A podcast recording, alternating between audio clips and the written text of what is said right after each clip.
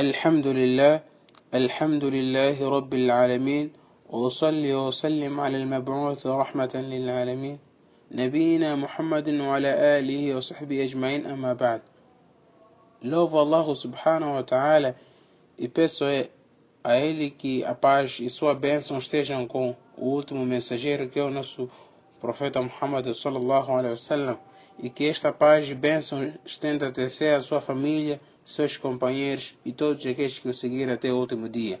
Prezados irmãos muçulmanos, hoje vamos falar sobre Al-Kahanat ou Al-Arrafa. Vamos dar um fazer vamos fazer um conceito, vamos falar sobre o conceito da adivinha, o que é isto de adivinha. Prezados irmãos, هو ادعاء علم الغيب ومعرفة الأمور الغائبة كأخبار بما سيقع في الأرض وأين مكان الشيء المفقود وذلك عن طريق استخدام الشياطين الذين يسترقون السمع من السماء A adivinha é o ato da pessoa intitular-se ter o conhecimento de, do invisível, como por exemplo, alegar saber o que acontecerá futuramente na face da terra ou informar o lugar onde se encontra um algo perdido. e essa informação esta pessoa adquire, esta pessoa que é o adivinhador ou adivinho, neste caso, adquire por meio dos demônios que ele faz uso deles como intermediários. Eles acompanham as informações do céu. Deus falou-nos acerca eh, de, de, dessa passagem, o que realmente acontece no céu. Allah subhanahu wa ta'ala diz no Coran: الله سبحانه وتعالى diz no Coran هل أنبئكم على من تنزل الشياطين تنزل على كل أفاك أثيم يلقون السمع وأكثرهم كاذبون Informar-vos-ei daquilo sobre que os demônios descem.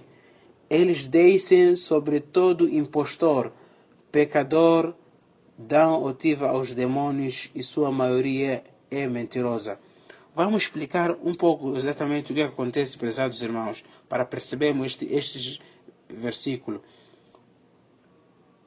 Os demônios são enviados, são enviados pelo adivinho, neste caso, e eles vão até ao céu para poder escutar o que Allah subhanahu wa ta'ala fala para os seus anjos, o que Allah subhanahu wa ta'ala ordena aos seus anjos daquilo que vai acontecer sobre, na face da terra.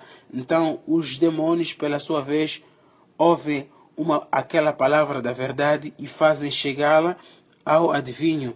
E o adivinho acrescenta esta palavra que constitui uma verdade sem mentiras e, ultimamente, fala para as pessoas que forem fazer uma consulta a ele de que isto aconteceu ou isto acontecerá e acrescentando as sem mentiras as pessoas acabam acreditando neste adivinho a partir daquela palavra que constitui a verdade que ouviu-se do céu.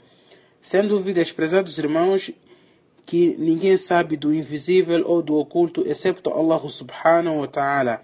E quem intitular-se saber do invisível ou acreditar que o adivinho ou adivinhador sabe o invisível, estará cometendo o ato do shirk, prezados irmãos, que é o maior pecado.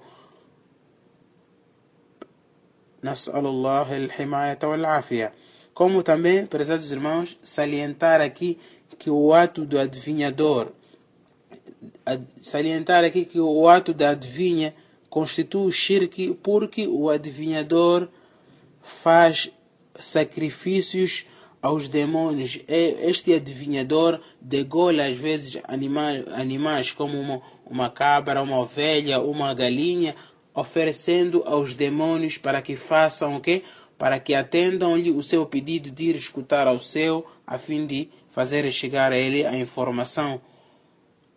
E que é, ultimamente ele vai dar a, a, a informação do céu juntando com as suas mentiras aquele, aquelas pessoas que forem a fazer consulta a ele.